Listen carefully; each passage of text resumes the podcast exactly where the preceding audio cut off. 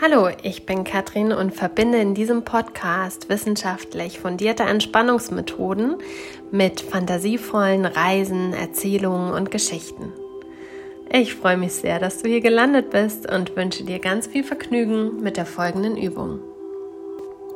Namaste und Yoga Yippee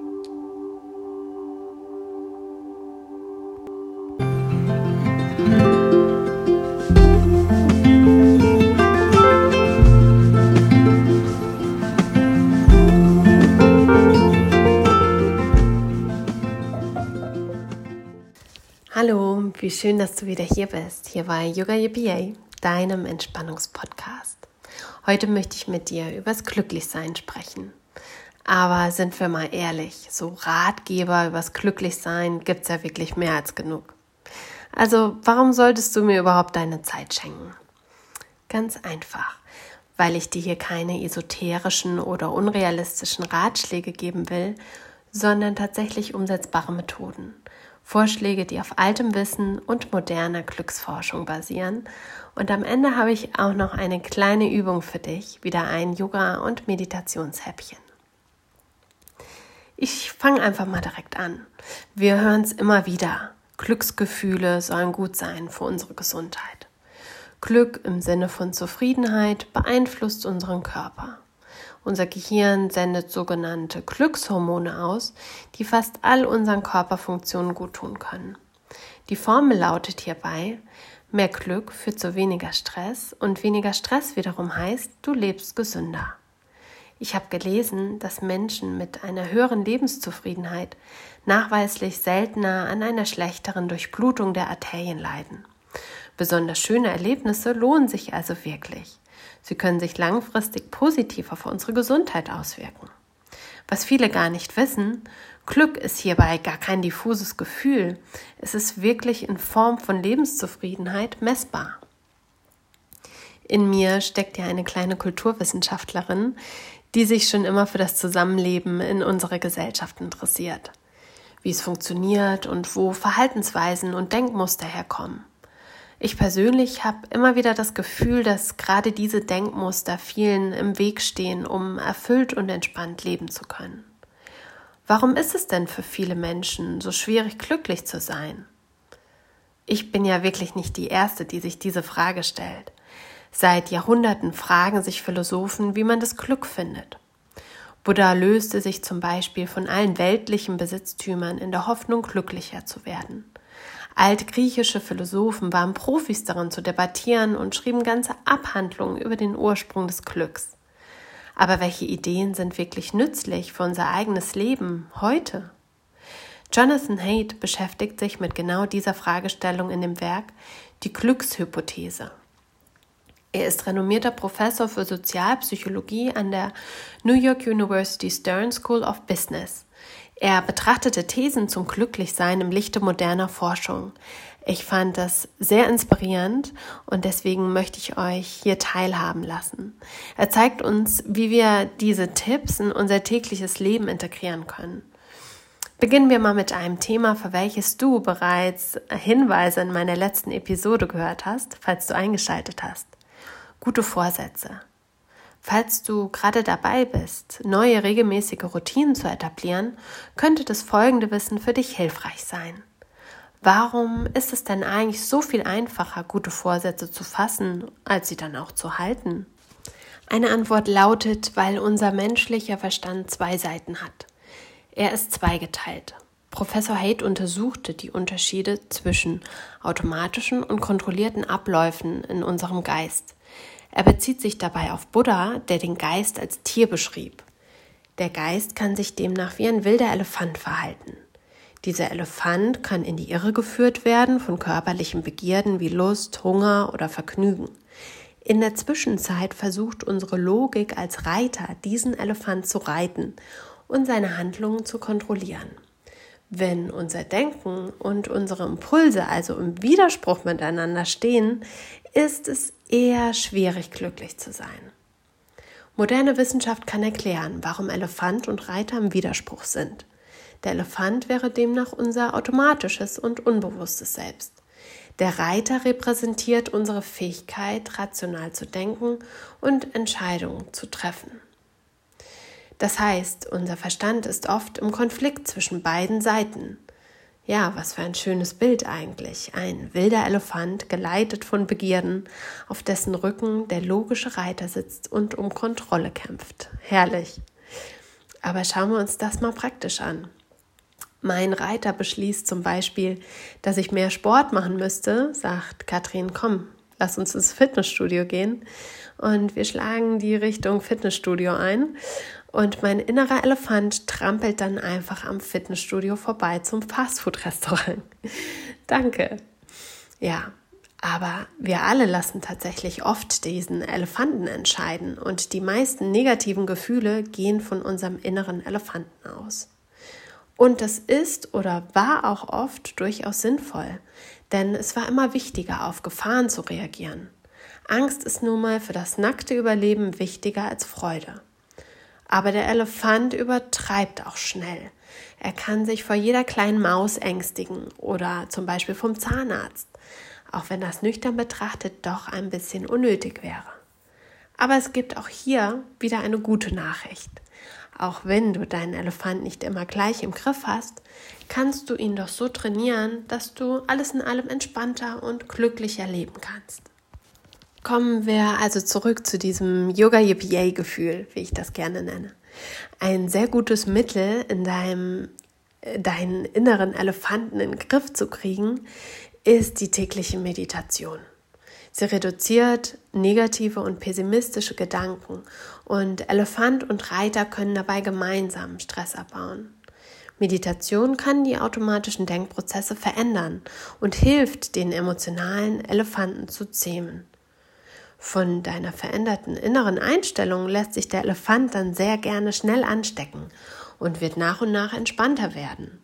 Ein ruhiger Reiter signalisiert dann nämlich dem Elefanten, dass es gar keinen Grund für Panik gibt.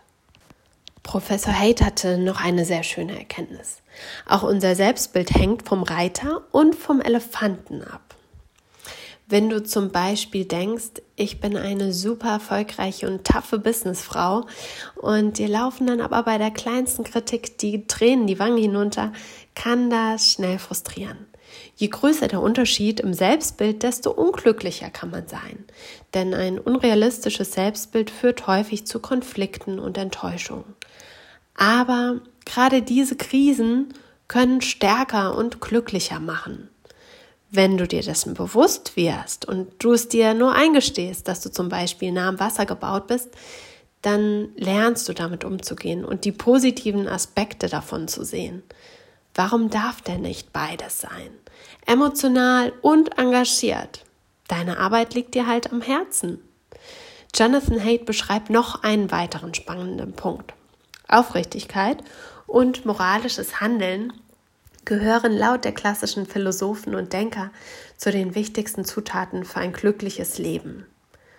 Und was sagt die moderne Wissenschaft dazu? Tugendhaftes Handeln lernt man nicht aus Büchern. Man muss es erleben und praktisch üben wie ein Handstand. Ehrenamtliche Arbeitsstunden als Pflichtfach in der Schule zum Beispiel könnten eigene Erfahrungen bringen. Nächstenliebe ist nicht nur gut für die Gemeinschaft, sondern macht uns nachweislich glücklich. Menschen, die regelmäßig anderen helfen, empfinden Sinn und haben gestärkte Verbindungen. Einige Studien wiesen sogar nach, dass sie länger und glücklicher leben als der Durchschnitt. Eine Gemeinschaft mit einheitlichen Moralvorstellungen kann folglich sehr dazu beitragen, uns glücklich zu machen. Bei Kindern können moralische Werte ein besseres Selbstbild fördern. Reiter und Elefant arbeiten besser zusammen. Darum geht es dann nicht um absolute Richtwerte für irgendwas, sondern das Teilen und Handeln in einer Gemeinschaft mit Gleichgesinnten, zum Beispiel Familie oder Nachbarschaft.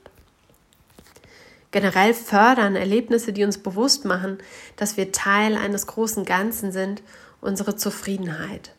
Ja, und leider gibt es nur noch wenige Momente in unserer Gesellschaft, wo wir vielleicht sowas wie Ehrfurcht empfinden für etwas ist, das größer ist als wir, denn das beschreibt Professor Haidt auch als ein sehr positives Gefühl, um sich ein Teil des großen Ganzen zu fühlen und Glück zu empfinden. ich habe dieses Teil eines großen Ganzen, wie gesagt, in der Natur fühle ich das oder auch beim Yoga.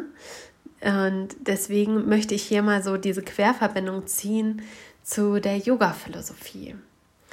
Yoga ist ein kontinuierlicher, allmählicher Prozess zur Wiederherstellung der Gesundheit. Der Geist kann sich demnach immer wieder erneuern und es ist ein Weg, um Glück zu erfahren. Nur mit unserem Geist können wir menschliche Ziele erlangen demnach. Er ist im Yoga das Hauptinstrument, um glücklich zu sein oder zu werden. Und Yoga ist eine Art Instrument hierfür. Ganz maßgebend ist für die Yogis und Yoginis der achtgliedrige Pfad, eine Art Anleitung, Ratgeber, um Glück zu erlangen. Patanjali beschrieb die folgenden Punkte wie folgt. Erstens Yama, unser Verhalten gegenüber unserer Umwelt, der Umgang mit ihr. Zweitens Niyama, unser Verhalten uns selbst gegenüber. Drittens Asana, die Praktik der Körperübungen, Yogaübungen. Viertens Pranayama, die Praktik der Atemübungen. Fünftens Pratyahara, ich hoffe, du verzeihst mir, wenn ich noch in der Aussprache übe. Pratyahara, die Beherrschung unserer Sinne. Sechstens, Dharana, die Fähigkeit, unseren Geist auszurichten. Konzentration. Siebtens, Dhyana, die Fähigkeit, eine Wechselbeziehung zwischen dem, was wir verstehen wollen, herzustellen. Das ist die Meditation. Und achtens Samadhi, völliges Einswerden mit dem Objekt, das wir verstehen wollen. Das ist so das höchste Gefühl im Yoga, ein Gefühl von innerer Freiheit. Und diese acht Aspekte kannst du in dein Leben integrieren und üben, wenn du möchtest. Alle Aspekte sind Empfehlungen und keine Zwänge. Es geht einfach darum, das Beste für dich und die Umwelt herauszuholen. Und schauen wir uns abschließend nochmal die drei Punkte von Jonathan Haidt an, finde ich, man sieht überraschende Parallelen so zur Glücksforschung und seinen Recherchen auch zu dieser Yoga-Philosophie. Also abschließend drei Punkte für mehr Glück im Leben. Durch glückliche Beziehungen mit deiner Umwelt findest du Sinn. Ist der erste Punkt. Gute Beziehungen mit Mitmenschen. Wir sind Individuen und soziale Menschen. Umgib dich mit Menschen, die du magst. Zweitens, eine erfüllende Tätigkeit haben. Gefühl, mit der eigenen Arbeit etwas Gutes tun zu können. Eine Sache ist aber dann auch immer die Perspektive oder das Storytelling. Also wenn du zum Beispiel Hausmeisterin im Krankenhaus bist, sagt Jonathan Haidt, dann könntest du sagen, mein Job ist es, Glühbirnen zu reparieren. Oder du könntest sagen, ich schaffe es, Ärzten eine Umgebung zu schaffen, in der sie Leben retten. Und der dritte Punkt, mit etwas Großem und Bedeutungsvollem verbunden sein. Eigene Probleme nicht als unlösbar zu empfinden. Diese Rolle hatte früher die Religion in der Gesellschaft und ist heute vielleicht durch Meditation erreichbar, sagt Jonathan Haidt, weil wir uns dadurch verbinden können mit der Menschheit oder mit der Natur. Ja, die ersten Punkte überlasse ich dir oder sowieso alle Punkte überlasse ich dir, was du ausprobieren möchtest. Aber bei diesem dritten Punkt mit der Meditation würde ich mich riesig freuen, dich etwas zu unterstützen und begleiten zu dürfen mit der jetzt folgenden Übung. Es folgt eine Meditationsübung, die dir helfen kann, dich mit der Natur zu verbinden und dich mehr eins zu fühlen.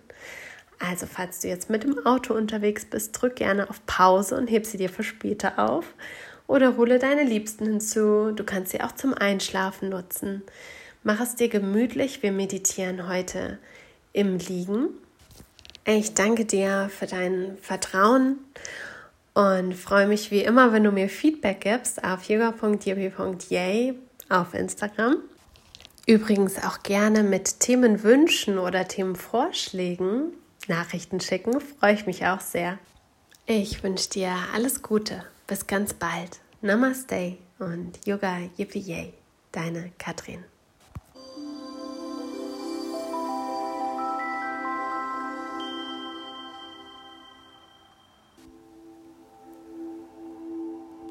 Dich jetzt richtig schön auf dem Boden aus oder in deinem Bett.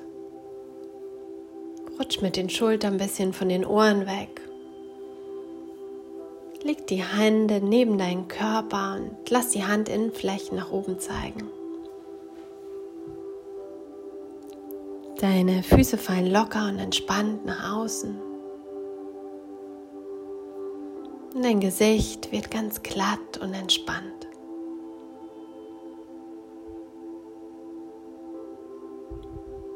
Du beobachtest deinen Atem ganz gezielt und spürst, wie du über die Nasenspitze einatmest, den Atem bis tief in deinen Bauch schickst, ohne mehr zu atmen, sondern ihn nur lenkst. Und ganz bewusst mit jedem Ausatmen entspannst.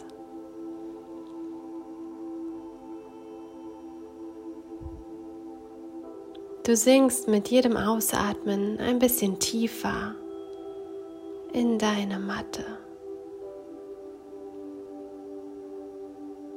Und lässt alles los, was du jetzt gerade nicht mehr brauchst.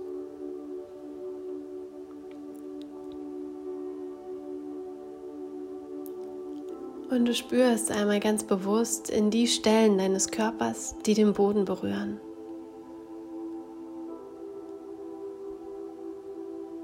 Spürst, wie sie dich tragen, wie sie dir Halt geben.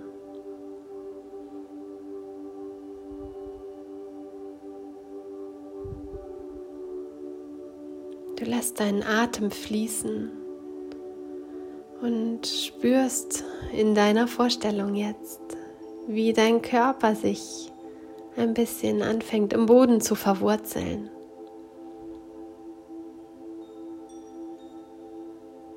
Es ist so, als würden lauter Wurzeln von der Rückseite deines ganzen Körpers in den Boden wachsen. dir ganz viel Stabilität und Halt schenken. Ganz viel Geborgenheit.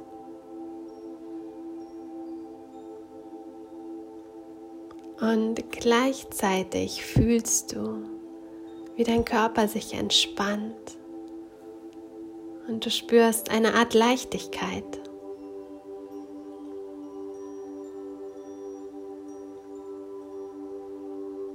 Du spürst deinen Atem und du spürst, wie du ganz sicher von der Erde getragen wirst.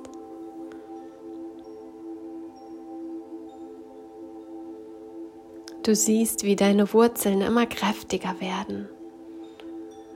Und du hast das Gefühl, die ganze Anspannung aus deinem Körper fließt durch diese Wurzeln in die Erde.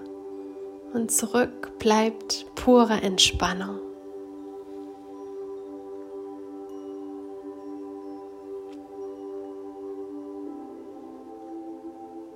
Die Erde trägt dich. Spür das.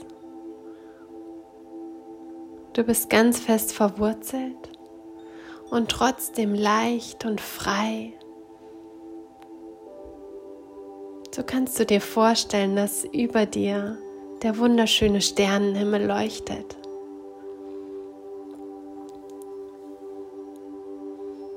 Lass dich jetzt ganz bewusst diesem Vertrauen hingeben.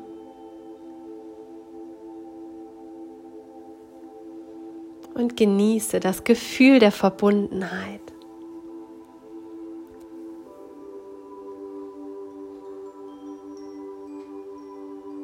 Sage dir in Gedanken, die Erde trägt mich voll und ganz.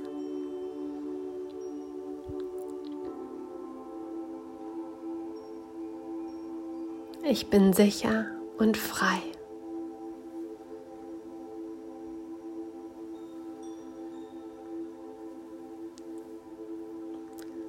Und dann komm mit der Aufmerksamkeit wieder zurück zu deiner Nase und zu deinem Bauch und spüre wieder, wie der Atem durch deinen Körper wandert.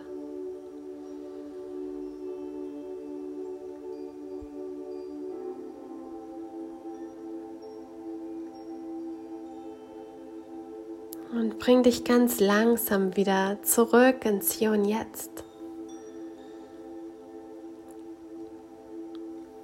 Die Wurzeln bilden sich zurück, aber du darfst dich weiterhin sicher und geerdet fühlen. Und du nimmst dieses Gefühl einfach mit für dich in deinen Alltag, in deine Woche. Sicherheit und Weite. Dann streckst du einmal die Arme über den Kopf, atmest ein und laut seufzend atmest du aus.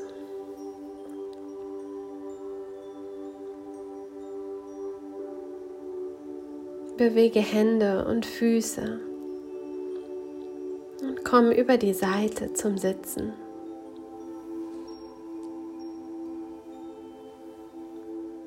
Reib die Hände einmal fest aneinander, sodass sie ganz warm werden. Und dann leg sie auf dein Herz und schenke dir ein dickes, schönes Dankeschön, dass du gut zu dir warst. Denn nur wenn wir gut zu uns sind, können wir auch gut zu anderen sein.